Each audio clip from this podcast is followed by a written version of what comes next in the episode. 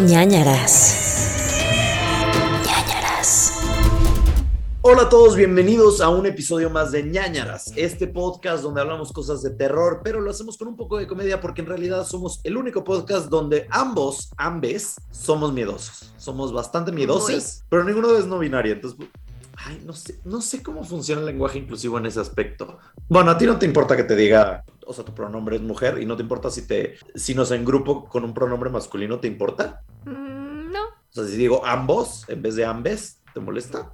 no. Ok, perfecto. Entonces voy a decir ambos. Creo que es eso, es preguntar antes. Ajá, siempre, ¿No? siempre pregunten, amigos, porque hablando del lenguaje inclusivo, ah, el punto es que somos Gerudito y Pablo del Castillo, les vamos a contar cosas de terror, pero antes vamos a platicar un poco para que se nos baje el miedo. Ok, listo, venga. Así es. El tema del lenguaje inclusivo, yo sé que nadie me lo preguntó, pero yo creo que es muy fácil, o sea, es muy sencillo. Si alguien te dice que le molesta que le llames de algún otro nombre, Exacto. pronombre, pues no pasa nada. O sea, sí, Dile como quiere Ajá. que le digas y ya está. Porque luego hay como gente que dice como que, ay, bueno, pero pues entonces si yo quiero que me llames Reina Isabel, pues te llamo Reina Te digo Isabel. así, ¿cuál es el ¿Qué pedo? importa? O sea, a mí no me afecta. Oye, debe haber gente que sí se llama Reina Isabel. Es como, Sí. son dos nombres. Sí. Reina es un nombre. Y con Isabel Y. También. Reina. Reina. Ah, Reina. pensé que Isabel con Y. este, pero sí, a, a lo mejor hay alguna Reina Isabel por aquí. Exacto. O la Reina Isabel nos escucha a veces. Es muy fan de este No sé. podcast. Es, de hecho, es el podcast favorito de la Reina Isabel. Está practicando español. Sí. Es uno de los últimos idiomas que quiere aprender. Oye, ¿por qué me la estás matando ya? Sí, te iba a decir, qué mala onda, pero pues, la verdad, o sea, nada más la vida, así es. O sea, es una persona en la tercera edad. Ya no hay una cuarta edad, ¿o sí? No sé. La Reina Isabel nos va a demostrar que sí hay. La reptiliana Isabel. Porque a lo mejor sí es reptiliana y ya tiene más vidas, no lo sé. Así es, pues es su podcast favorito, de hecho lo escucha como dices, porque somos uno de los podcasts que más léxico tienen en todo el internet. Entonces dice, ay, obviamente tengo que escuchar Ñañaras por su gran léxico y su gran vocabulario. Entonces eso. Así es. ¿De qué tenemos que hablar? De la vida, si te ha pasado algo últimamente. Yo tuve un sueño profético que te conté. Y Y cuéntame, les quiero contar esto. aquí el chisme un poco. Sí. O sea, ya me ha pasado un par de veces, o sea, creo que literal dos veces, que llegué a soñar algo y meses después, o sea, con un lugar que nunca había visto en fotos, ni videos, ni nada. Y de repente fui a ese lugar y como que dije, ah, no ma, es como el de mi sueño. Ajá, y como que me ha pasado contadas veces y no era nada así como específico. Pero el otro día me pasó algo bien raro que tuve un sueño, soñé que estaba como que en casa de un exnovio, pero o sea, no es ni siquiera que digas, ay, es que sigues pensando en él, no, nada que ver. Pero soñé que estaba en su casa y estaba de hecho con su actual pareja y así, y ella me veía así como, Ah, "No, ¿qué hace esta aquí? ¿No? Ajá, y yo decía, ¿por qué me hace jeta si, si yo vengo como de amiga, ¿no? En o sea, estamos más como ajá, poniéndonos al día porque nos llevamos muy bien, somos muy buenos amigos. Y claro que no, o sea, yo ni hablo con ese güey hace años. A ella, a ella creo que ni la conoces. No. Y de repente me enseñaba él un cachorrito, Ajá. un, un perrito así chiquitito como que acababa de nacer. Era como un golden y era muy, muy cafecito. Y yo lo veía y, ay, qué bonito. Pero como que en mi mente eso era como su bebé. Entonces era como de, ay, felicidades, ya sabes. O sea, como me sentí como cuando vas al hospital porque acaba de nacer un bebé y entonces como que vas y visitas y así al bebé y a la familia. Y ya, y luego al día siguiente me despierto y entonces dije, no mames, ¿será que tuvo un bebé? Nació un bebé. Y pues sí me metí nada más como para comprobar, o sea, no porque me interesara, sino porque dije, quiero comprobar si tuve sueño profético. Y no había nada en internet, entonces dije, ah, pues no. Y al día siguiente que tú me mandas una foto Yo, yo del soy esa. bebé. Yo soy esa amiga chismosa, sí soy. Entonces, en Me manda foto del bebé, pero güey, el bebé con una pijamita como Cafecita, como no sé si perrito o osito, pero dije, ¡Ah! es el perrito de mi sueño. Sí. ¿Qué pedo? O sea, se me hizo muy. Ajá, ya siento que estoy conectando cada vez con mis habilidades de brujería. Pero quiero que sea algo o sea, algo que me sirva a mí, o sea, a mí que me importa saber si él tuvo un bebé o no. Yo quiero algo que me sirva como profético para mí de ve por este camino porque es el correcto, ya sabes. Pero pues siento que tienes que practicarlo y trabajarlo y este es como un inicio, no es como, no es así como así. Sí, porque el otro día justo pensé, o sea, después de eso, dije, Ajá. a ver, voy a concentrarme de que quiero tener como en mis sueños como señales. De cosas. Y, y pues sí tuve un sueño raro, o sea, como que estaba en un aeropuerto y que, que no encontraba mi pasaporte y entonces ya estaban cerrando como la, ya sabes, como el vuelo y entonces ya, ajá, y era como, no, ya no puedes entrar y me colaba y así me perseguían. Y ya, y luego me metí a ver como qué significaba el sueño y, y pues sí tenía como algunas cosas que me hicieron sentido, o sea, como de que, no sé, de que estás en una crisis de identidad buscando tu nuevo camino y así dije, ah, sí, sí. Pero, no sé, quiero un sueño más así concreto, o sea, que literal veas, ya sabes, como algo específico como me pasó con esto. Pero eso es más difícil. O sea, yo, yo no, no, mis sueños no van por ahí, supongo. Soñar otro... Bueno, pero tú has tenido también sueños, o sea, me acuerdo de uno que nos contaste de una mujer que estaba, que te perseguía o algo así, como en un hotel en la playa. Ay, eso estuvo horrible, ¿te acuerdas? horrible ese sueño. Ya no tengo ese tipo de sueños, mi mente está En más paz. tranquila, en paz, y no me persiguen señoras. Ok. Qué horrible cosa, sí estuvo feo. El otro día alguien puso en el grupo de ñañers que, o sea, dijo que empezó a escuchar el podcast y que a partir de que lo escucha empezó a tener como sueños muy raros, como medio tétricos. Y dijo, y yo nunca sueño, nunca me acuerdo de mis sueños. Y luego alguien le puso en los comentarios, híjole, nada más no preguntes la hora cuando sueñes eso. ¡Ay, sí lo vi! Y entonces como que dijo, ¿por qué? Porque si la preguntas todos se dan cuenta en el sueño que estás soñando y te persiguen para tratar de matarte. Y dije, ay, qué terror, pero ahora si sé eso, Lo mi subconsciente lo va a hacer y no quiero.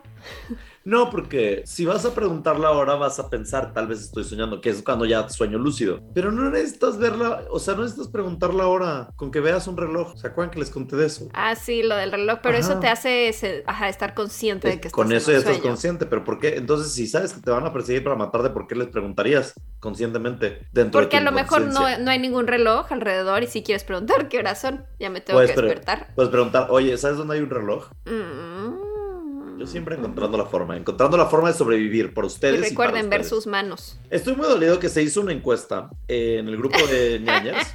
Vamos a hablar de este tema porque puede terminar el podcast. Sí, sí, sí. sí. Eh, si ustedes no forman parte de nuestra comunidad, les recordamos que todas nuestras redes sociales son Nanaras Podcast en todos lados, ¿no? Incluyendo Instagram, incluyendo YouTube, donde pueden ver estos, estos eh, episodios, y Ajá. eh, Twitter y Facebook. Facebook Sí. tiene una comunidad que se llaman Los Ñañers. Ahí pueden decir quiero formar parte y van a, ser van a formar parte. Ahora, también tenemos, antes de que empiece con mi, mi odio y termine este podcast, tenemos una comunidad en Patreon, que son nuestros mecenas, nuestros patroñers. Los patroñers, por cierta cantidad mensual, tienen acceso a los Ñ Files, los expedientes secretos Ñ, que son a veces complementarios de los episodios normales, a veces casos totalmente distintos, pero eh, del mismo, de la misma índole y que están bastante buenos. De verdad, eh, sí se los eh, recomendamos ampliamente. Por ejemplo, esta semana hubo alguien que se suscribió y puso, ya estoy lista. Para, maratonear los maratonear". Ñ Files, sí. Vean cómo Pau y yo estamos al pendiente, para que no piensen que no vemos sus Sí. mensajes. Estamos todo el tiempo viendo, pero ya no encuentro ese mensaje. Pero eso, alguien lo puso. Fue Nos Carmina. lo puso. O vaso de leche. Hay alguien que se llama vaso de leche. Me encanta. Me encanta porque nos da calcio y nos da dinero. Por, por el vaso de leche. Pues sí nos da. Nos nutre. Pero nutre. que sea de. Que no sea de vaca. Es que es la buena, ¿no? Sufrimiento innecesario para la vaca. Sí. Sí. Yo no, yo no consumo leche. ¿Tú sí? De almendra. Yo ni siquiera. O sea, tengo en el refri, pero no lo... Usé leche para hacer una crema el otro día de las Campbells y de las Nor. Mm. Pero de ahí en fuera no uso leche. Tengo amigos que toman como leche del directo del car- de cartón. Así que, Ay, uy, no, qué rico como leche. de. Ajá, eso es como un cliché de película, Güey, ¿no? qué asco, güey. Neta, Ay, no, no, no, cuídense. Vayan al doctor, tengan terapia. Es que el otro día leí, o sea, hay una película, no la he visto porque voy a llorar, que se llama Cow. Es Ajá. vaca, literal, de esas que ganó como en Sundance, súper, Mm. ya sabes, artísticas. Y es literal como sigue a una vaca lechera su vida diaria. Y no hay es una vaca cualquiera. diálogo. Exacto. Ajá. Te da leche merina. es una canción, amigos, por los que no ubican eso. Pero, pues ya nada más como que te dan datos como de que, por ejemplo, las vacas, si les pones un nombre y las llamas por su nombre, te dan el doble de leche. Porque te Oh. quieren, te quieren dar más. Aunque, o sea, te están dando la leche porque realmente ellas producen solo para sus becerros, pero les quitan a los becerros. De Entonces, nada más están ahí dando leche. Pero si las tratas bonito, te van a dar más. Es la Ay, historia, no. más, Por es la historia más tierna que he escuchado en mucho tiempo. No, también si les ponen música dan más leche. ¿Por qué estamos llorando? ¿Me está bajando? ¿Acaso? O sea, literal vi el trailer y casi lloré, güey. Hay una escena de la vaca viendo el cielo estrellado. Ay, no. Ya no quiero saber de las vacas. ¿Por qué me afecta tanto? ¿Ves? Ay, voy a comer Porque- hamburguesa la próxima. Porque ahora yo soy esta persona de no crueldad animal. Ay, a mí me encanta la. O sea, no me encanta la crueldad animal. Ay, yo también estoy a punto de llorar. Yo Es sí que lo siento yo muy lloré. feo. No me encanta la crueldad animal, pero sí me encanta comer, ¿sabes? Entonces, sorry, no, no me detiene. Mm. Discúlpenme. Soy una mala persona en ese aspecto, perdón. De nuevo, vamos, regresamos a cuando me casi cancelan en este podcast por decir que me dio igual el conejo abusado. El video del conejo abusado. Eh, Ajá, estaba en mi odio porque se hizo una encuesta en un episodio pasado del 108, me parece que fue. Preguntamos quién sobreviviría a una película de terror. Y Pau sobreviviría con un apabullante 800 800 mil votos o algo así. más. O sea, era como 80-20, ni siquiera era como de que, ay, 50-50, 60-40, no, era como 85-15. No, O sea, todo el mundo sabe que me voy a morir en una película de terror y me duele. Sí, sí, Me duele. sí. Pero no sé por qué, no sé por qué no confían en tus habilidades sé. psicópatas. Yo- Yo siento que tú asesinarías al asesino. Había muchos como comentarios que decían, yo voté por Pau porque Pau termina siendo la asesina. Entonces tam- Mm. también hay, hay algo, ahí hay algo. Sí. Y si ustedes vieron cómo yo salté cuando fui a la casa del terror de la de Fear Es que Street, yo estoy pensando en eso. Tú eres ágil. Yo soy, yo, miren, yo cuando viene, cuando, cuando el terror me apodera, yo soy una gacela. Yo podría ganar el hexatlón. O sea, Survivor, ¿quién es al lado de mí? Pero que me Así pongan un es. asesino atrás. Puedo sobrevivir. Pero es que yo creo que me ven en mi día a día y dicen como que no, no podría sobrevivir, ni siquiera sabe cocinar. Pero ustedes no saben lo que soy cuando hay terror en mi ser. Soy otro. Me transformo. Eh, entonces estoy dolido. Estoy un poco dolido. Mira, no, no, no quería ganar, pero quería una batalla, ¿sabes? Quería un 50-50, un 60-40. No, fue apabullante. Fue horrible, fue arrastré. espantoso. Ñañers, estoy dolido con ustedes. Y por eso esta semana no les traigo ningún caso. A ver, imagínate, Ah, castigando. Castigo y todo. Castigo y todo. Tras. No, sí les traigo caso, perdón.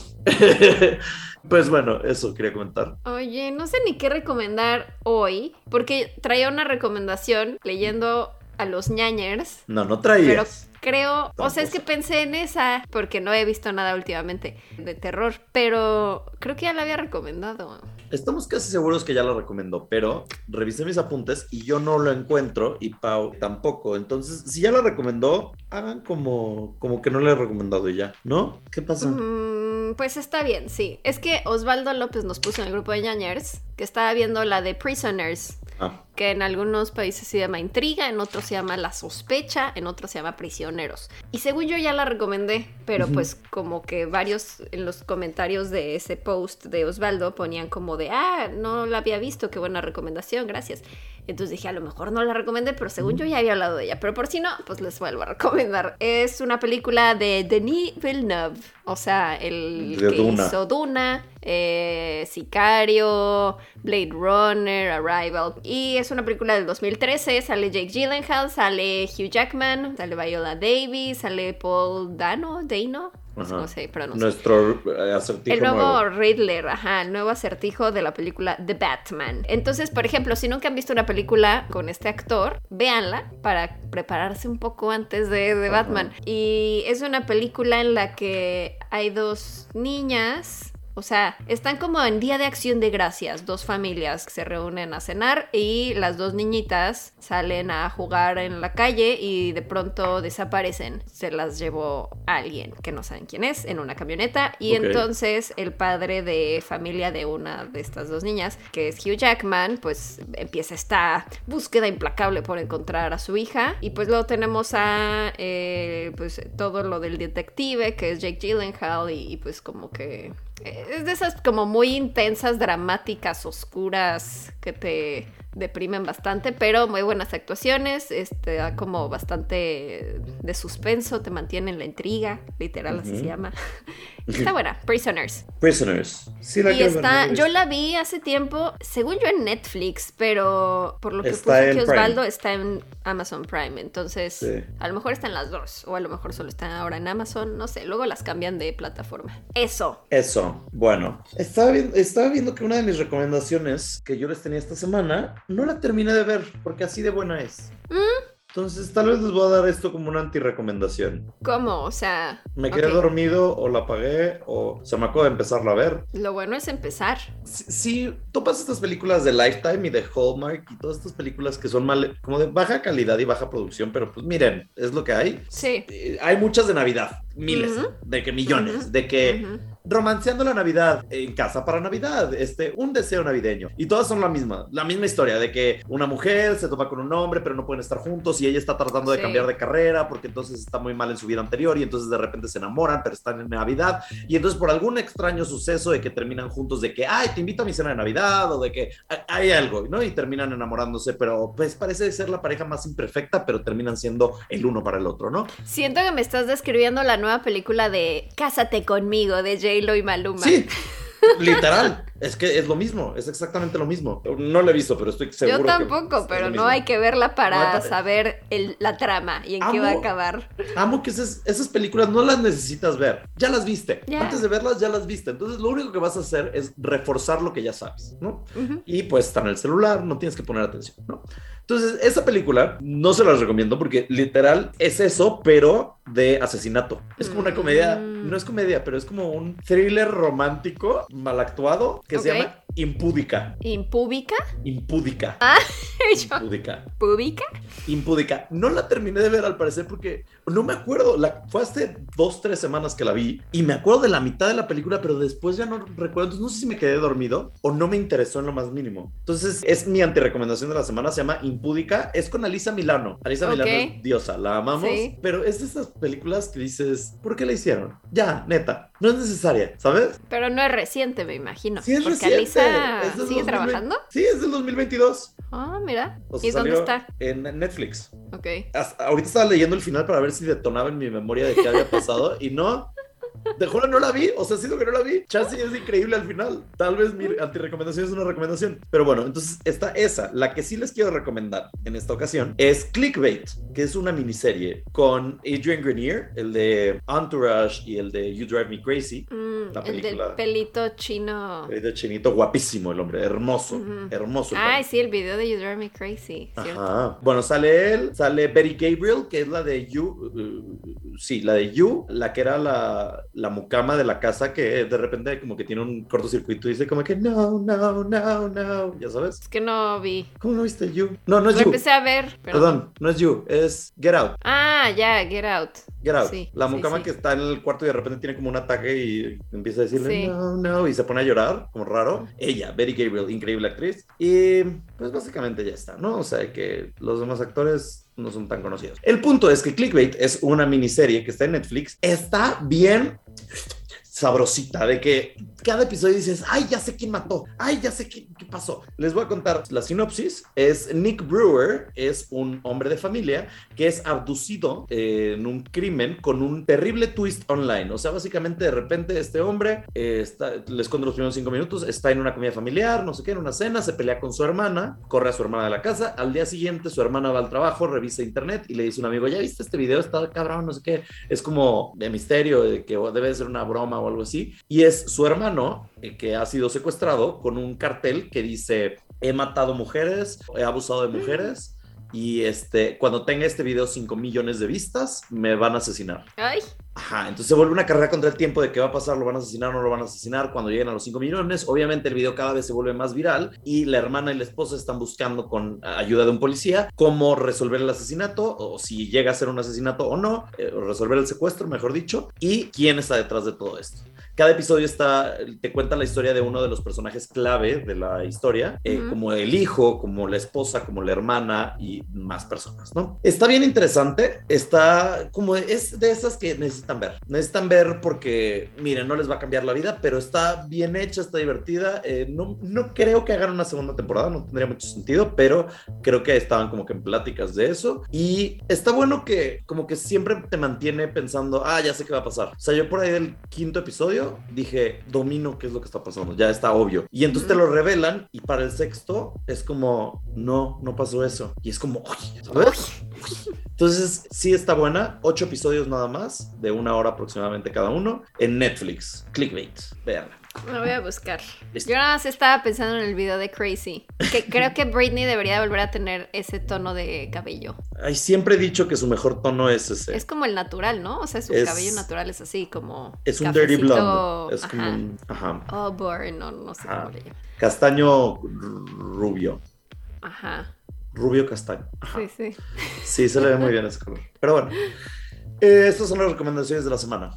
¿Qué más? Muy bien, pues nada más recordarles que nos encuentran en redes sociales como Nanaras Podcast, estamos en Twitter, en Facebook, en Instagram y en Facebook está el grupo de ñañers en donde pueden unirse para compartir todo lo que quieran sobre el episodio, memes, eh, historias y también pueden, por ejemplo, hacer esas votaciones para decir que yo ganaría en una película de terror. Yo saldría victoriosa. Y pues nada, Merch. merch. Pueden encontrar todo el merch de ñañaras en chunchos.mx. Tenemos varias playeras y una sudadera calientita con algunos diseños divertidos y pues nada más. Creo. Nada más, adelante. Pues vamos con los casos. Adelante, vámonos. Avanti. El mío de esta semana, asesino, serial, Sí, no. caso de la vida real. Oye, yo no sé, porque, ves que últimamente... Yo no, sé. Porque últimamente veo que pues en todas las redes ya, por ejemplo, cuando dices asesino, ya sabes, no puedes escribir como asesino, tienes que poner como 3 y 0 y así, como para que no sea la palabra y, no- y como que no la puedes decir, la mutean. Y ¿Cómo funciona en este tipo, o sea, ñañaras, tipo en, en YouTube? O sea, ¿tú crees que por eso no tenemos millones de vistas? Ajá, o sea, deberíamos nos- de estar censurando el podcast. ¿Cómo funciona para contenidos que justo son de asesinato? Es que al final del día, el tema aquí es que nuestro canal, ñañaras, es para mayores de 18 o mayores de edad, una cosa así, no es para niños. Entonces, Mm. como nosotros lo hemos especificado desde el inicio, todos los videos que subimos dice no es para niños, no hay problema. Pero TikTok, Ah. el algoritmo no hay como. Cuando tú subes un TikTok, no te preguntas si es para mayores de edad. Entonces le puede tocar a un niño. Entonces, por eso el algoritmo censura un poco más estos videos que tienen estos temas controversiales como violación, sexo, eh, violencia, asesinato, para que no le, no le lleguen de suerte a un niño. Oh, Viene ya, por ahí. ya veo. Por eso la gente trata de ponerlo con numeritos y así para que no les censure o shadowbanee el TikTok. Ok, ya, esa era mi duda existencial. Continúa con tu asesino. Bueno, vámonos al 26 de enero 1998, ¿ok? La canción de moda era Truly Madly Deeply de Savage Garden, que creo que ya debería de alguien hacer un remix o un cover porque es un temón y no puede ser que se esté perdiendo en la historia, amigos. También la de Chiquichirico, la... Todas esas, todos Savage Garden ¿Cómo se llamaba esa? Eh, I'll be yours, I'll be yours. No, la otra. Ooh, don't you I know I need you? Es que ni me sé, ni me sé la letra, era nada más como washa washa. Savage Garden. Se llama eh, I Want. You. Oh, I Want You. Ah, No, if I need you. Es buenísimo. Bueno, esa canción. Y en el cine teníamos Grandes Esperanzas de uh, Gwyneth Paltrow. La película de Barney, La Gran Aventura de Barney, que tenía un huevo multicolor. Nunca me gustó Barney a mí. A mí sí me encantaba. Yo sí soy niño Barney, sí crecí con él y O sea, lo veía, pero no me gustaba. a mí me gustaba hasta la fecha. Se, se me para con Barney. A ver, es cierto. Imagínate ese fetiche. O sea, eres como medio furro. Uf, pero además bueno, furro que los infantil, eso sí furros, está como yo sé que no, y- no todos, no todos eh, es como el tema sexoso, o sea, ¿no? hay gente que nada más le gusta ser, ajá, Yo es como para expresarte furro. ya. O sea, el tigre, el otro día subí un TikTok de que el tigre Toño, uff, el tigre Toño, uff, que me dé todas sus caritas, ¿sabes? Este, que me rique Simba, todo. Simba es Simba, se antoja, se antoja. Robin Hood, güey. Más o menos. Ya está muy flaquito para mí, ¿eh? ¿Muy flaquito? Sí, era como agilito. Pero el tigre Toño está como que, uy, soy el tigre Toño, ¿sabes? Ahí te va, ¿quién te gusta más, Mufasa o Simba. ¿Ya de grandes? Sí. No me acuerdo mucho de Mufasa. Mufasa es grandote, así ¿Y como Simba? una melenota. Yo creo que es Simba. A mí Simba, sí. Sí, yo también creo que es Simba. Deli. Eh, bueno, Eo. Melvin, ¿qué opinas de Melvin de Choco Crispies? Es como buena onda, pero no. ¿No te darías a Melvin de Choco Crispies? No, ¿Y al Tucán Sam? tampoco.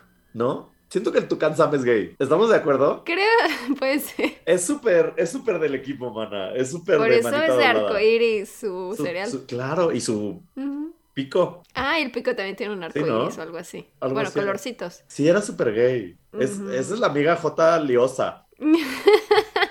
De que, Creo "Mana, que ni te- siquiera el tigre Toño, ¿eh? No manches, el tigre Toño, claro que sí. No. El tigre Toño y también Pancho Pantera. Seguro hasta te gusta el osito bimbo. No, el osito bimbo se me hace medio tonto. Me parece como... Ay, sí. güey. Pero la tía Rosa, siento que era una loquilla. Una loquilla de joven. ¿No? O la del chocolate abuelita. Mm. La abuelita se ve pícara. La abuelita se ve que ha matado a alguien. Es como el Mrs. Doubtfire Sí. de Papá por siempre. Sí. La, abue- la- la abuelita de los cho- del chocolate abuelita tiene secretos oscuros, amigos. Tiene Como que cocinó oscuros. a sus víctimas en el chocolate. sí, y lo 100%. está disfrutando. ¿Alguien ha investigado a la, cho- a la abuelita del chocolate abuelita? Porque deberíamos, no estamos poniendo atención en esas cosas reales. Ya ni quiero hablar del caso, quiero hablar todo este episodio sobre... Ahí está el secreto oculto que tenemos que investigar hoy. La voy a buscar. Eh, Chocolate Ah, abuelita. porque ¿Conoces a la Tocino? No. La Tocino es una TikToker muy famosa, muy chistosa. Vela- vean, vean el terror. Si ustedes están viendo esto en YouTube, van a ver el terror de esa chocolate abuelita cocina humanos. Claro que sí. sí. Súper Es que la- ¿Te acuerdas la que contamos una de Italia que hacía como galletitas y café Ajá. y así? Ajá, ella. Es ella. Hay una TikToker que se llama La Tocino, que me cae muy bien, está bien chistosa. Mm. Y este, ella empezó un como movimiento también de, no furro, pero de sí un poco furro, de que estaba enamorada, y de que subió, de que estaba enamorada del cepillo dental Colgate 360. ¿Qué? Hay un anuncio de los 2000 donde el Colgate 360, que es un cepillo dental, habla. Ajá. Y es como, hola, ¿quieres no sé qué, no sé cuánto? Y entonces Ajá. se volvió toda una tendencia de que la gente está enamorada del Colgate 360. Ok. Yo te paso los chismes de los chavos, lo que ven en TikTok hoy. Quiero ver al cepillo Colgate, Colgate 360 está no acuerdo de él. Y es la voz, es la voz, es todo. El Colgate 360, todo bien, amigos. Es más, lo podemos poner, no creo que nos lo tumbe Spotify. Estoy buscándolo y no lo encuentro. Nada más me salen los cepillos. Colgate 360, no, es que tienes que poner en YouTube, mira, nada más. Espérate, ya están listos. Este es un anuncio, no lo pelen, no lo pelen. Este es Berto. Sí, Ok. ajá. Ponle lo divertido. Disculpa, ¿tú eres el famoso Colgate 360? Sí, soy yo. ¿Es verdad que tienes un limpiador de En lengua? realidad es un limpiador de lengua y mejillas. Mira, el 80% de las bacterias no están en los dientes. Colgate 360, limpia dientes y encía. Pero a ver, quiero verlo. Vean el Colgate 360, vean lo de Quiero- que está. Ustedes googleen Colgate 360. ¿Tú eres el famoso. Colgate 360? Pero es que no me salen más que cepillos. Ve nomás, Ok. Ve nomás que Deli está el Colgate 360. ¿Por qué no? Está Deli. Ay, ponle play, amigo. Es un ¿Es verdad cepillo. Pero está? Deli para hacer cepillo. De lengua y mejillas. Mira, el 80% de las bacterias Está no Deli. en los dientes. Colgate 360. Sí queremos el Colgate 360, sí lo amamos. La voz sí, pero Está- el cepillo y está como muy fornido, o sea, está... te limpió la lengua. Sí, y, y- ay, no, uff, chica. Venga, todo bien con el Colgate 360. Em, Podemos empezar el caso, ya. Empecemos, empecemos. Ok, eh, después de este tema de fetiches. Ah, otra película que está en el cine, Spice World. Uf. Peliculón. Yo no sé cómo no ganó el Oscar, no lo he entendido todavía. Deberían de darle un Oscar de, o sea, como, ¿cómo se llama? Cuando haces un Oscar, cuando le das una, un premio a alguien Mayer. En retroceso, Ah, ya, como de trayectoria o algo así. Sí, pero no Como traye- Honorario. honorario. Debería de tener un Oscar honorario, Spice World. Pero bueno, eh, ese mismo día, el 26 de enero de 1998, Sally Clark en Inglaterra habló a la ambulancia desesperada porque su bebé de dos meses no estaba respirando. La ambulancia llegó a los minutos, pero Sally sintió que habían sido horas en lo que se había tardado la ambulancia en llegar. Su esposo no estaba en la casa, así que en cuanto llegaron los paramédicos, los dejó pasar y al ver al bebé, dijeron que no había nada más que hacer porque el bebé tenía evidencias de golpes y ya había fallecido minutos antes.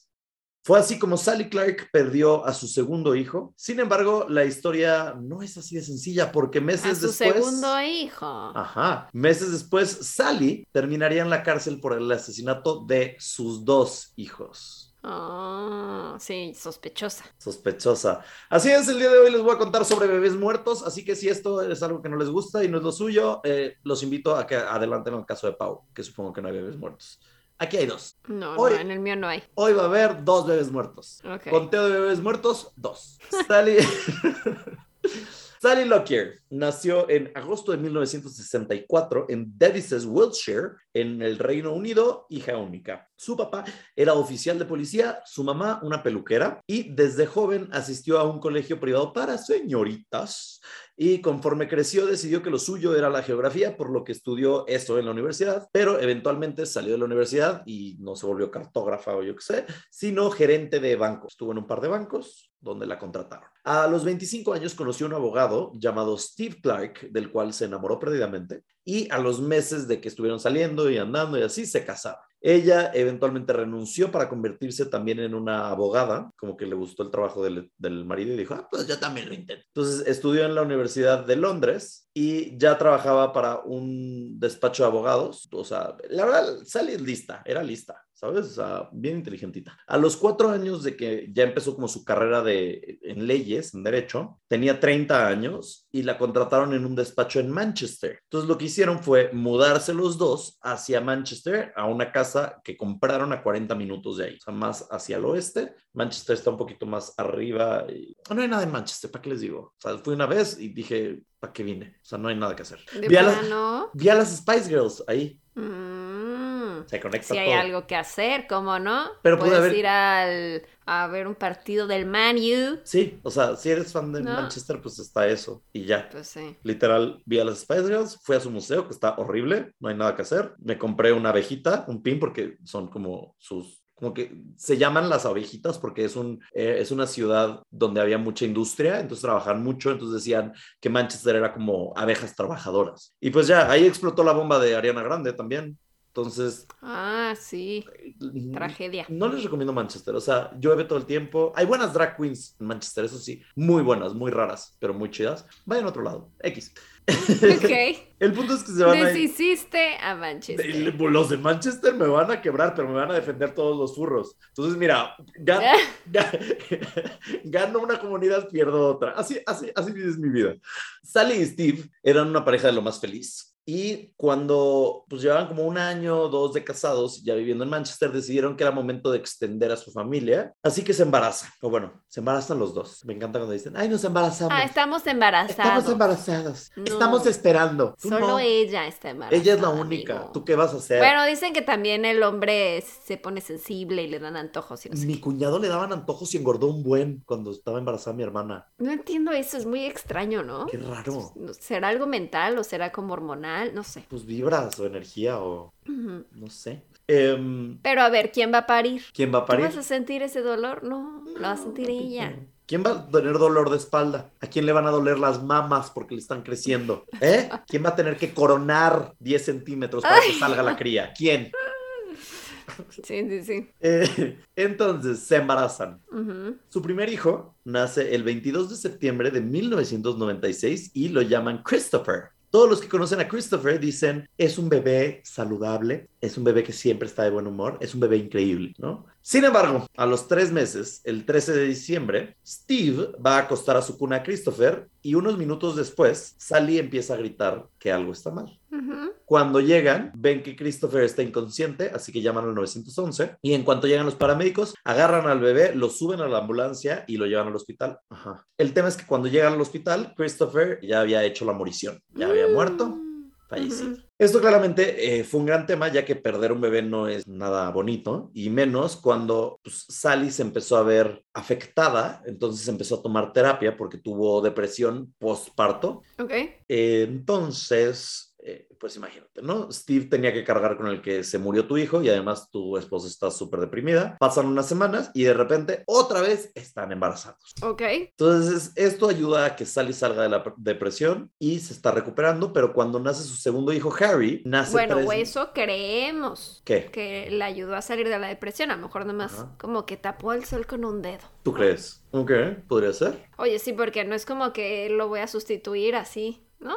De bote pronto. De bote pronto. Entonces, ella estaba ya recuperándose, se supone, eso dicen. Y nace su segundo hijo, que le ponen Harry. Nace prematuro tres meses antes, el 29 de noviembre de 1997. Como les conté al inicio, el 26 de enero del 98, o sea, a los dos meses, ni siquiera había cumplido dos meses de nacido, Sally una vez más está en el cuarto de su hijo cuando de repente empezó a gritar y hablarle a la ambulancia porque su bebé no estaba respirando. Como, es- como esta fue la segunda ocasión que se le petateaba a un bebé y eran circunstancias similares y extrañas, la policía indagó más acerca de qué había sucedido. Y el 23 de febrero de 1998, ambos, Steve y Sally, fueron arrestados por eh, asesinar o sospecha de asesinato de ambos bebés. Por más Ok. que trataron de interrogar a Sally, Sally dijo que ella no iba a decir nada sin su abogado. Entonces, unos días después de interrogarla a ella y a Steve, liberaron a Steve y a Sally la arrestaron con dos cargos de asesinato, a los cuales ella testificó que era completamente inocente. Steve, por su parte, dijo que apoyaba completamente a su esposa y que, aunque sabía que él, ella era quien había estado en los últimos momentos de la vida de sus bebés, él decía, es que ella no pudo haber sido, o sea, ella amaba a sus bebés. Pues bueno, durante todo el proceso legal, Sally queda embarazada y da a luz por tercera vez. Así es. ¿Otro? Otro, el tercero. La tercera es la vencida, Di. Es que es eso, o sea, tienes que trabajar eh, en esas pérdidas, no puedes nada más decir, pues otro bebé. Es como igual cuando se muere un perrito o lo que sea, y dicen, pues ya, me compro otro. Me compro otro. como, Pues no. Pues no, oye, primero siente El el, duelo. duelo. Ajá. Ay, los dos, el duelo. El duelo, el duelo. Pues Sally fue juzgada el 11 de octubre de 1999 durante 17 días donde un profesor de pediatría llamado Roy Meadow de la Universidad de Leeds dijo que las probabilidades que dos niños de una familia adinerada murieran en cuna o tuvieran muerte de cuna, que es como lo que dijeron que habían tenido, era de una en 73 millones. Mm, Y dijo, es la misma probabilidad que tú vayas a las carreras y le apuestes al, al peor caballo, al, al que peor probabilidad tenga de ganar, y le apuestes por cuatro años seguidos y que gane cada uno de esos cuatro años. ¿Ok? Entonces, Muy mm, matemático este señor. sí, toda esta historia es muy estadística probabilidad. y de probabilidad, y es la probabilidad lo que nos lleva al caso importante, ¿no? Bueno, el estudio forense dijo que había encontrado estafilococo en Harry, en su columna vertebral, por lo que era muy probablemente que eh, su muerte haya sido ligada a eso. Sin embargo, el jurado determinó que todas las evidencias de trauma que tenían los bebés, todos los golpes que tenían los bebés, hacían que Sally fuera culpable y entonces el 9 de noviembre de 1999 dijeron a huevo, Sally es culpable de asesinato. A huevo. A huevo. Los medios la acribillaron porque la llamaron la matahijos y durante un año entero Sally y Steve eh, intentaron apelar la decisión del juez, pero terminaron encarcelándola en Essex en una prisión para mujeres. Al ser una Ok. filicida, que así es como se le llama, la filicida, Cuando matas a tus hijos. que es diferente a cuando estás contento y esa es felicidad. Bruts. Ese fue muy malo, perdonen amigos. Eh, Felicidad. es Felicidad, como era Felicidad, o sea, asesinó a sus hijos y era abogada y además era hija de un policía, pues claramente no era la más popular en prisión, ¿no? Entonces vivió docenas de amenazas de muerte y su esposo tuvo que renunciar a su trabajo y encontrar un trabajo cerca, eh, que le pagan mucho menos, cerca de la cárcel, además de vender la casa que habían comprado para poder pagar las cuentas, las deudas, perdón. Y el salario de los abogados, que también pues, no era nada barato. Ok. Aquí no acaba la historia porque a la par salieron unos estudios que determinaron que Harry había, o sea, el primer hijo, había sido infectado con una bacteria por lo que había muerto por causas naturales. Estos estudios salieron antes de que Sally entrara a la cárcel, pero solamente los compartieron con la fiscalía y no los compartieron con los abogados de la defensa. Entonces, los que la defendían nunca supieron de estos documentos. Fue o sea, sí fue una causa natural, entonces, el bebé. Sí, fue, tuvo que haber dos apelaciones por parte de nuevos abogados que encontraron estos documentos en el 2003 y los presentaron y dijeron que, güey, el juicio que habían tenido es- había sido completamente exagerado y que ella no había matado a sus hijos y que la habían encarcelado y la habían llamado asesina cuando ella nunca había hecho nada. Entonces. Pero ¿por qué tenían golpes? ahí viene, ahí viene todo el tema. La probabilidad de 1 en 73 millones que había dicho Roy Meadow era completamente falsa. Entonces, la sociedad estadística Exageró real un chingo.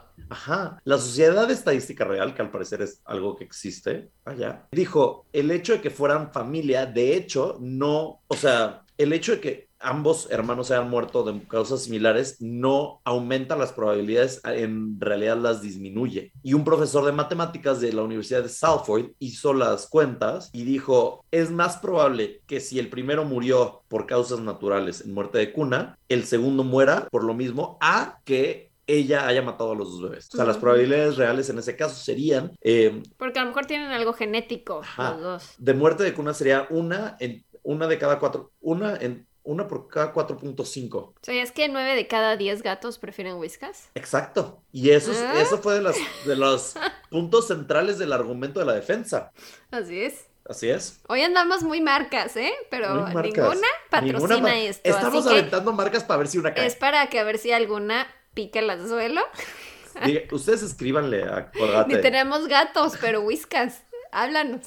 Háblanos. Pues eso. El punto es que matemáticas y mm, todo mal. El error se publicó, se hizo mediáticamente como importante y entonces dijeron que era pues, imposible que ella fuera la asesina. Entonces la gente empezó a decir, no manches, la encarcelaron por güeyes. Se fueron contra el gobierno y eh, ¿verdad? concluyeron que los golpes que tenían los bebés eran por los intentos de la madre y del padre de salvarlos. O sea, los traumas que tenían, por ejemplo, si tenían como moretones, era porque estaban tratando de, re- de revivirlos los papás como resucitación. resucitación o en el pecho o tratar de que revivirle el corazón o algo así y por eso tenían golpes, pero eso es completamente normal porque, o sea, ¿sabes? O sea, Y según yo, como que la piel de los bebés es como muy frágil, ¿no? O sea, como que le sale moretón fácil. y la mollera te decía, Ay, la mollera. la sí, mollera, sí. la mollerita. Que si le la aplastas ahí es muy frágil Sí. también. Pero dicen que si le soplas, se, o sea, si están llorando y le soplas la mollera, ya no lloran. La verdad. no sé. Bueno, a mí me enseñó un veterinario de para que mi perro se tomara sus medicinas. O sea, se la metes como en la boca, ¿no? Pero usualmente las escupen. Y entonces me dijo que no sé si esto es normal, pero o sea que se la metes al fondo, le cierras como el hocico y le soplas en la nariz. Y entonces como que pues yo creo que se ahoga un poquito porque ya es como y se la traga. O darles en salchicha. Es que mi perro no, o sea, como que literal expulga la salchicha, lo que sea, y la tira. Listo, listo. Es muy listo. es listo. Pues eso, ¿qué más? Decidieron liberar a Sally en enero del 2003, porque no era un asesinato. Así que este caso no es de asesinato en realidad, no hay asesinos en mi caso, disculpa. Es un poco cariñito. Es un poco cariñitos, pero... Pero no, porque hubieron bebés muertos. Dos. Dos, ajá. No nada más eso, sino que el caso logró, sí, sí, hasta ahorita vamos en cariñitos. Oh, uh, ish. Eh, el caso logró que liberaran a otras tres mujeres que habían sido encarceladas por las mismas circunstancias con el mismo abogado Roy Meadow que había dicho las mismas probabilidades de una en 70 Ay, pinches probabilidades falsas. falsas y encarceló a tres mujeres eh, inocentes. Entonces, el abogado, este abogado Roy Meadow, lo que hizo fue que el consejo médico lo destituyó. Entonces le dijeron, güey, tres, encarcelaste a tres personas, claramente no deberías de estar aquí. Entonces, bye, lo destituyeron, pero después él apeló. Misógino. Ah, ¿Por qué horrible. la traía contra las embarazadas? No sé, pero el punto es que lo apeló su, la decisión, así que terminaron nada más suspendiéndolo año y medio. Y hoy en día todavía está dando como consultas médicas y abogadas y así. Ok, Em, porque es como abogado médico. ok. ¿no? Fue como el que le pregunta cosas. Eh, la historia, pues miren, como bien les digo, estaría bonito que terminara aquí. No bonito, pero pues miren, decente, porque pues al final tuvimos un bonito desenlace, pero Sally se reunió una vez más con Steve y, y vio su vida como una mujer libre, pero su tercer hijo, todo bien, no murió. Ok. Pero Sally nunca pudo recuperarse de haber sido enjuiciada y encarcelada, así que empezó a generar problemas mentales el haber estado en la cárcel, como depresión, ansiedad y más. Y cuando salió de la cárcel, Steve dijo que Sally ya no era la misma persona que, era su esposa previo. Inclusive, previamente a que fuera encarcelada y que tuviera la depresión, dijo, no son la misma persona. Dijo que no creía que ella pudiera regresar a una vida normal por lo que vivió en la cárcel y por cómo la trataron en la cárcel, sobre todo las demás presas. Sally dejó de creer en la justicia, se dio cuenta que el sistema estaba mal y empezó a cargar con la muerte de sus hijos, por lo cual se volvió alcohólica. Y cuatro años después, el 16 de marzo, encontraron a Sally muerta en su casa después de haberse intoxicado con alcohol. Mm. Determinaron que, aunque no fue un suicidio, definitivamente fue porque Sally no tenía, pues, ganas de vivir y diario estaba tomando en exceso hasta que su riñón ya no pudo más y se intoxicó. Y el otro hijo no lo peló nunca. Pues no, medio no lo peló. Estaba no hay mucha información sobre el en la depresión.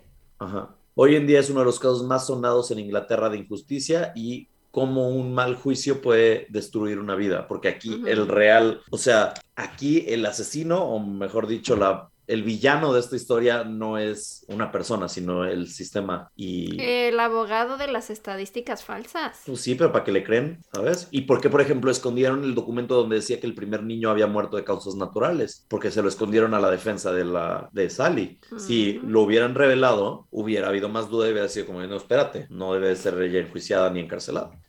Entonces, Pues sí. Es un poco una historia de B-Downer, un poco de depresiva, discúlpenme, pero pues es lo que encontré. Me pareció interesante y es diferente. Júzguenme si quieren. padre. Pues mira, yo, es que la verdad cuando yo escucho estadísticas, yo las creo. Sí. Yo las creo, porque Sí. digo, alguien que sabe mucho de números las hizo y pues sí. Sí. O sea, yo no, yo no voy a cuestionar que los nueve gatos que prefirieron Whiskas, ¿por qué lo prefirieron? ¿Y por qué el gato que no quiso? ¿Qué? ¿Qué quiso? ¿Qué quiso? ¿Qué quería en realidad gato? ¿Qué, qué, qué Y- es de ese gato? ¿Alguien también- le ha preguntado qué quiere? Nueve de cada diez dentistas prefieren colgate, ¿no? O algo así. O el colgate 360, dices tú. Oye, no me hables Ay, de no. No me hables de mi, de mi colgi. Este, sí. Les voy a contar una caso paranormal que sucede en Alaska. Las a carnitas. las carnitas, en un pueblo que se llama Skagway. Durante la época de la fiebre del loro Klondike, se construyó una cantina y un bordel en este pueblo en 1898. Pues que, Así le que den, no les voy a dar un contexto porque no sé qué pasó en 1898. que le den medicina ¿Por qué? porque tiene fiebre el loro. Ah. Por fuera es un es como un iba a decir una casa, pero no, sí es- está bastante amplio. Eh, pero pues es un edificio pintado de color blanco de dos plantas eh, y tiene por fuera pintado en letras rojas el nombre que se llama Re- The Red Onion Saloon and Brothel, o sea, el- la cantina y burdel De la cebolla de morada. la cebolla roja. No, roja. Red. Pero la red onion en español es cebolla morada, ¿no?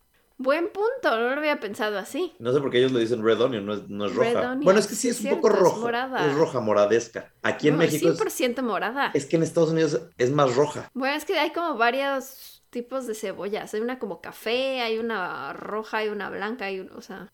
Pero según yo, la que llaman red onion es la como- morada. Es rosa. Es que es entre rojo y morada. O sea, ahí se ve morada. O sea, en una foto se ve morada, pero en otra se ve roja. Entonces, Entonces, ¿cómo le llamaremos? ¿Cebolla roja o cebolla morada? cebolla colorida. El, la cantina de la cebolla. Ok. Ajá. El piso de abajo sigue operando hoy en día como cantina y el segundo piso hoy en día es el Museo del Burdel. Uy. Llegaban a esta zona cientos de mineros que venían buscando oro y frecuentaban este lugar para beber, para apostar y para pues echarse ahí un frutifantástico. Y en el pueblo habían varios lugares que pues ofrecían la compañía de mujeres de la vida galante, pero eh, este era como el más popular y eh, en realidad estaba prohibido por la ley el- la prostitución, pero había, había muchísima demanda, de hecho había más demanda que oferta porque llegaban alrededor de 10.000 mineros y habían 300 prostitutas en el pueblo. O sea que era un gran negocio, gran, gran negocio. Un putero, te decía. Un putero de gente. Así es, así es. Pero pues como les decía, este era el más aclamado, el que tenía las mejores reseñas. Ah. Era el de la cebolla roja, morada o como sea. Sí, y le iban a ver las cebollas moradas a las mujeres. ¿Crees que no? Vengo a ver la cebolla. Quiero verle la cebolla Quiero morada. pelar la cebolla. Que me haga llorar. Las mujeres que trabajaban ahí eran muy, muy bien tratadas porque las consideraban como activos valiosos de la empresa y tenían muy buenas condiciones laborales. O sea, seguro tenían sus reglas así de, no, yo nada más 10 pilines por día porque Y me ya. canso. Me canso. Dole. Se reseca la cebolla. ¿Me deja la cebolla morada? De ahí, se- de ahí viene. O roja. Por eso ya no sabían qué color Sí. era, porque es a veces morada, a veces roja. Ajá. Se duele. El punto es que la madame, que era como la matrona, eh, las cuidaba mucho y había un cadenero que las protegía y tenían todo un sistema para evitar que las asaltaran y las habitaciones tenían dos eh, puertas de salida en caso de emergencias. O sea, estaba muy bien pensado este lugar. Ok. Y ahora sí, vamos a seguir con las estadísticas. Siento que esto es como en plan Shark Tank porque siento que es un gran negocio con mucha retribución del activo fijo. Retorno de, de inversión. Retorno de inversión. Ajá. Porque mira, cada chica tenía un turno de 12 horas y le podían dedicar 15 minutos a cada cliente. Ok. Podían tener hasta 48 clientes en un día, si haces las cuentas. Le cobraban a cada cliente 5 dólares. Uy. Ellas se quedaban 1.25 dólares y luego el 50% de esos 5 dólares se iba a la madame y el 25% que restaba a pagar la seguridad, o sea, el cadenero. Estaba No, hombre, pues la madame se llevaba, o sea, Güey, se llevaba un chingo, la madame estaba... la madame Bro. top. Y estaba súper bien porque para la época un trabajo legal para mujeres no podía ser más de 3 dólares al día. Entonces, güey, estaban ganando... Bueno, en realidad ¿Cuánto estaban dijimos? ganando 1.25. 1.25 por 48. Échate. No soy buena, pero ¿Cómo? más de 50. No manches, es un buen de dinero. Y una mujer que, no sé, cocinaba o lo que sea, 3 dólares al Uno día. No mames. Por 48, 60 dolarucos. 60 dólares. Y la día. cebolla bien morada. Las mujeres que trabajaban ahí hacían todo el dinero que podían y después se iban de Skagway antes de que les pudiera pasar algo porque pues muchas, o sea, como que el tema de la prostitución en esas épocas era siempre de te pueden matar, ¿no? O sea, te puede golpear alguno de los clientes o algo así. En realidad nunca hubo un caso en este burdel de que alguno las golpeara y las matara o algo así y a cada rato cambiaban de personal porque pues las mujeres se iban constantemente. Ah, ahorita va lo paranormal, ¿eh? Nada más les estoy dando el contexto. el modo en el que funcionaba el burdel era que en el bar de abajo, en la cantina, habían 10 muñequitas paradas que representaban a las 10 mujeres que estaban en el burdel. Y cuando un minero tomaba una de estas muñequitas, la ponía como boca abajo, o sea, como que la acostaba en el Ajá. piso. Y eso significaba que esa muñeca estaba ocupada. Uy, qué Y entonces ya subías y si te pasabas más de 15 minutos de los que tenías eh, derecho a, eh, se metía el cadenero al cuarto y te sacaba. Estaba, estaba pro. Pero Siento te- que es como un antro de hoy en Eh, día. Ajá, como pero está muy bien organizado todo. Sí, sí, sí. Y cuando las mujeres terminaban con un cliente, había en el piso de sus habitaciones, había un hoyo que con un tubo de cobre que daba hasta abajo a una caja fuerte que estaba detrás de las muñequitas. Y entonces echaban ahí los 5 dólares y se iba directo a la caja fuerte. Ok. Güey, Y ya después visionarios. de salida ya nada más levantabas de nuevo el Sí, y eh, antes de que se saliera, se saliera el cliente que acababa de subir, tenía que volver a poner la muñequita parada para decir, ya acabé, ya está disponible otra vez esa muñeca. Güey, muy visionarios. Luego, en 1900, la fiebre del oro se movió a Nome, Alaska, que según yo ese es el pueblo que mencionan en la película de El Cuarto Contacto. ¿Cómo se llama? No, la de. Mila Jovovich. ¿El quinto elemento? De, de Fifth, no, de... Ah, la del. Ah, sí, el cuarto contacto. ¿Sí es el cuarto contacto? Sí. ¿El quinto contacto? No, el quinto elemento, el cuarto contacto. Sí, estoy pensando en el quinto elemento. Bueno, sí, esa. Pero bueno, se movió la fiebre del oro para Nome, entonces el burdel dejó de operar como un burdel, tal cual. Y ahora lo convirtieron en un salón de baile, y pero todavía estaban trabajando ahí esas mujeres, entonces podías bailar con una mujer y pues si querías después podías subir a las habitaciones con ella. Obvio todo tenías que pagar. En 1914 movieron el edificio como tal sobre troncos. Güey, Güey, ¿qué pedo? ¿qué pedo con la ingeniería de la época? ¿Qué pedo con Alaska? O sea, eran las personas más inteligentes del mundo. Ajá. O sea, yo no entiendo cómo pueden mover un edificio hoy en día, en la actualidad. Porque, o sea, los cimientos, ¿qué pedo? Pero es Pues se que, queda ahí como blandengue, ¿no? es que supongo que en esas épocas los cimientos eran como de madera, entonces era más fácil de cortar y ya. Pero y la vuelves, la mueves y la pones en otro lugar y ya no tiene cimientos. Cualquier cosa la tumba, ¿no? No sé si rocas o. No sé. Pues no sé, pero la movieron en, sobre troncos a ponerla junto a la estación de trenes, porque decían, ah, pues aquí llegan los viajeros en tren. Más rápido. pues que tengan aquí al lado Las esto muñequitas. y ya. Ajá, entonces como, güey, bien visionaria la madame, me encanta. En los siguientes años sirvió como farmacia, como estación de telégrafo, como oficina del ejército en la Segunda Guerra Mundial, como una pastelería, como una estación de televisión y como una tienda de regalos. Pero en 1980 se volvió a convertir en la cantina original porque la compró un hombre llamado Jan Grantmore y restauró el edificio para regresarlo al look original y de hecho tuvo que reemplazar, por ejemplo, las tuberías de cobre donde estaba como lo de donde echaban el dinero y la, el piso de madera porque eran riesgos de incendio y al levantar las tablas de madera del piso encontraron muchos objetos de las mujeres que estaban escondidos debajo de las maderas y hoy en día están exhibidos en el museo Órale. ahí del burdel. Ajá. Sí me dieron ganas de ir. Seguro no hay nada en el pueblo y Nada. seguro están super X, pero dije, ah, está bueno. Quiero ir. Durante el año, este pequeño pueblo suele tener una población de mil residentes, pero en temporada de vacaciones son casi dos mil personas que viven ahí porque llegan muchos turistas en cruceros y genera muchos empleos. Y este lugar es uno de los destinos turísticos más importantes de esa zona. Las chicas que atienden hoy en día el museo están disfrazadas como con los trajes típicos de las prostitutas de 1900 1898 y cuentan la historia de las vidas de las mujeres que estaban ahí. El museo tiene 10 habitaciones, entre ellas la habitación de la madame, y en esas habitaciones como que mantienen como la estética de la época, o sea, pusieron muchos muebles de la época original y así. Cuesta 10 dólares la entrada, son 20 minutos de tour y ya. Ahora sí, les voy a contar de los fantasmas. 10 dólares es más de lo que ellas cobraban. Sí, pero güey, 20 minutos está como muy cortito, ¿no? El Sí. tour. Bueno, Pues no hay más. tampoco es creo que sea un Son 10 lugar habitaciones. enorme. O sea, Sí. sí. Y es como, aquí se acostaban. Ajá. Aquí Aquí cogían. sucedía la acción. Aquí está el hoyo. Y aquí está el hoyo para echar el dinero. Fin. Bien. Cuéntanos. Bueno, ahora sí, fantasmas. Casi toda la actividad paranormal sucede en el segundo piso, o sea, donde era el burdel, y se cree que hay al menos una presencia femenina, pero tal vez haya más. También se cree que hay espíritus de algunos clientes que regresan al lugar, así como el espíritu del cadenero que cuidaba a las mujeres. Oh, Se dice que entre las habitaciones eh, permanece el espíritu de una mujer a la cual llaman Lidia y se dice que trabajó dos años en el burdel. Según esto, Lidia se convirtió en una prostituta para ganar dinero rápido y luego irse de Skagway, pero desafortunadamente contrajo una grave enfermedad de transmisión sexual. es que eso también era un pedo. Sí, qué terror.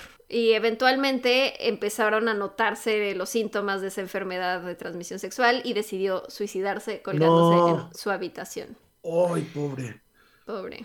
Se dice que hoy en día este espíritu culpa a los hombres que le pasaron esa enfermedad, entonces está como súper resentida con los hombres. Evidentemente, pues sí, cuando eras prostituta en esa época, bueno, supongo que hoy en día también es muy difícil, pero era una forma muy dura y peligrosa de ganarse la vida porque habían muchos riesgos como contraer enfermedades o quedar embarazada o esto que les decía, te podían golpear o asesinarte eh, algún cliente. Y se dice que el espíritu de Lidia guarda mucho resentimiento por cómo la trataron estos hombres. Hombres. Y hay varias teorías de qué fue lo que le sucedió.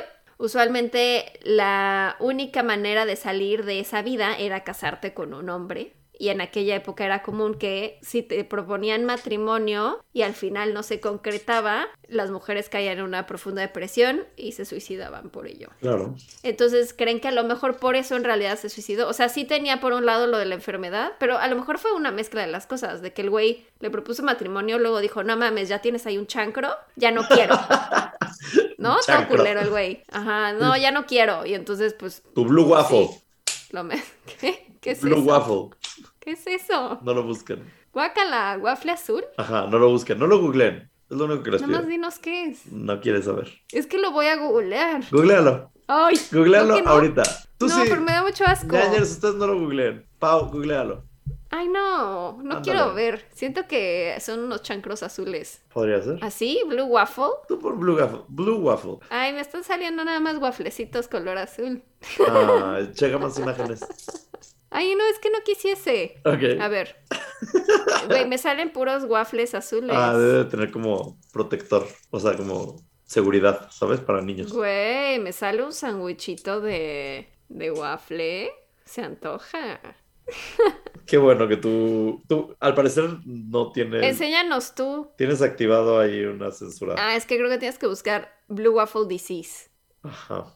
porque... Ah, ya no me aparecen. ¡Ay, ya me... No.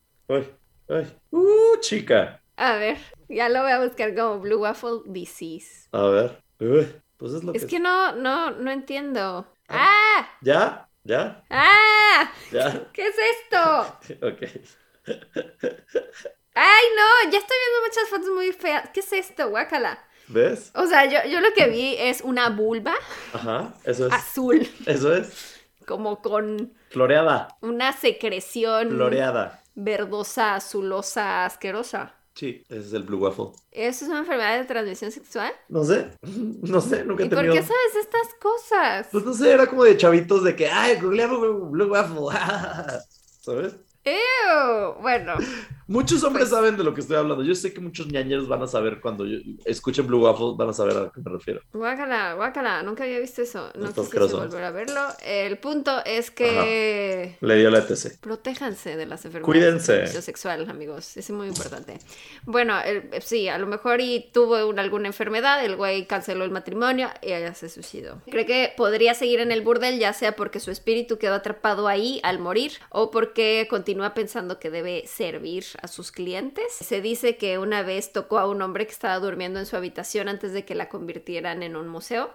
O sea, porque antes, bueno, ahorita les explico eso. También se dice que en este lugar sigue el espíritu del cadenero. Creen que a lo mejor sigue tratando de proteger a Lidia, cuando, como cuando lo hacía cuando estaba vivo, porque creen que se siente culpable de que no impidió la muerte de Lidia.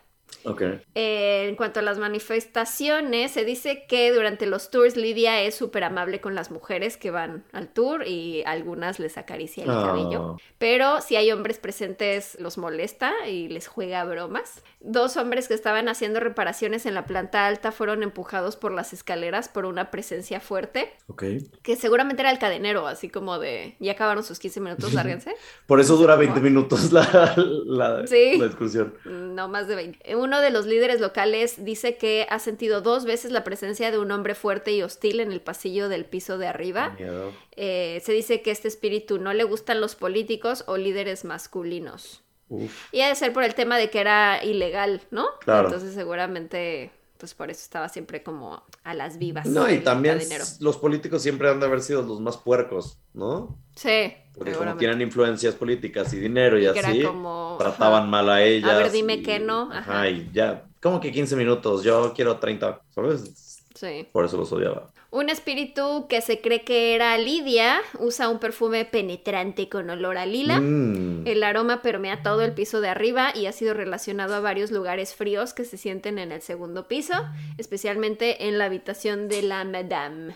Se escuchan pasos en la planta alta cuando no hay nadie. Un empleado una vez se asustó mucho porque escuchó que alguien estaba corriendo arriba y escuchó golpes en el segundo piso y llamó a la policía y cuando llegó la policía subieron y no había nadie y el empleado alcanzó a ver una sombra que pasó por el pasillo y se metió en la habitación de la madame, pero entraron y no había nadie. Y creen que a lo mejor era el cadenero como actuando una de las peleas que tenía ahí. Reviviendo una de las pileas. Sí, pues Wow. es que debe ser aburrido, ¿no? Como de, pues ahora voy a hacer como que me peleo con alguien.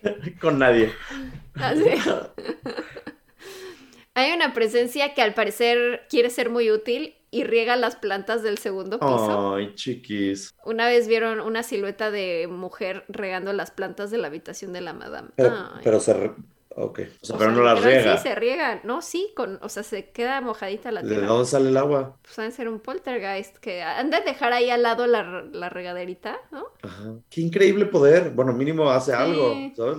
Sí, sí, sí, es como de, ay, rígame las plantas. Ah. Chida. Ajá. Han visto el rostro de un hombre en un espejo de la habitación de la madame. Arriba hay varios lugares que se sienten fríos. Y antes de que se volviera museo, la planta alta, ah, lo que les decía hace rato, se hospedaban en las habitaciones los músicos que iban a tocar a la cantina. Y una noche uno de estos músicos estaba durmiendo en la habitación, creo que era la que era de Lidia antes. Y se despertó porque vio una luz resplandeciente en su habitación. Ok. Y luego dijo que tuvo una sensación extraña pero sensual que le fue dada por una presencia invisible que estaba en la cama con él. O Yaciendo. sea, como, ajá, como el caso de la yaciente. La yacedora. ¿De sí la pa- amatista? Ya ves, sí pasa. Nosotros dudando de su palabra. Cuando sí pasa que yacen al lado de ti. Pero él no la solicitó. Amatista sí lo solicitó. Pero este fue no. sensual. Te dijo como, ah, qué pedo. ¿Qué me despertó? Este, han estado ahí muchos investigadores de lo paranormal, incluyendo el programa Ghost Hunters, quienes han encontrado muchos spots fríos donde dicen que suele estar Lidia. Y hay varias fotos que ha publicado el Red Onion en su página. Bueno, o sea, tienen como un WordPress donde suben como fotos que les mandan visitantes. Ajá. Las estuve viendo y la mayoría son como orbes de luz. Ok. O sea, nada más como de, ah, aquí se ve un reflejo, o, o así de, ya sabes, como un mito, como una siluetita Sí. o algo así. Al parecer a Lidia le gusta admirar una lencería muy lujosa que tenía la Madame, porque está exhibida ahí, y hay algunas fotos donde se ve una luz blanca junto a la lencería. Uh. Y es la historia de eh, la cantina de la cebolla colorada. Colorada. La cebolla colorada. Así es. Qué padre, creo que nunca habíamos hablado de un prostíbulo. No. Ah, eso, prostíbulo, esa es la otra palabra. Pero yo decía, hay otra que no sea burdel. Mm, Ajá, prostíbulo. Prostíbulo. Mm, mira. Me cae bien que siento que era un negocio, digo, por como lo contaste, digo, probablemente debe de haber sido horrible, pero se veía como que medio las cuidaban, ¿no? Sí. O sea, dentro de lo que cabe y dependiendo la época, pero pues, pues medio las tenían protegidas por el cadenero, la madame, Ujú, supongo que ujú. no era la peor, ¿sabes? O sea, que Sí. les pagaban bien, o sea, lo feo era eso, tener como que lidiar con los clientes, el- la enfermedad de transmisión sexual, eso sí está horrible. Sí, pero me hizo pensar en Westworld, en Sandy Newton, que justo ella es como la matrona ahí del prostíbulo del pueblito. Ajá. Y, y ella es buena con las chicas. Y como que tienen todo igual muy, muy controlado. Tras. Pues esa es la historia. Me gusta, pues gracias por esa historia y gracias a ustedes por escucharnos el día de hoy en el episodio número 110 de este bonito podcast de confianza llamado ñañaras. Y nos veremos la siguiente semana con más historias de terror. No, la siguiente semana nos veremos con un pandemonio, con más invitados y luego más historias de terror. Pero recuerden que tenemos los Files en patreon.com de ñañaras podcast, donde pueden escuchar esta semana otros casos eh, pequeños y divertidos. ¿Tu frase de ¿Cuál es? Ah, gané. Eh, ñañaras, cuidado con el Blue Waffle. ñañaras. Eh, un podcast entre 73 millones. Muy bien. Esa es la estadística. Los llamamos. Bye. Bye bye.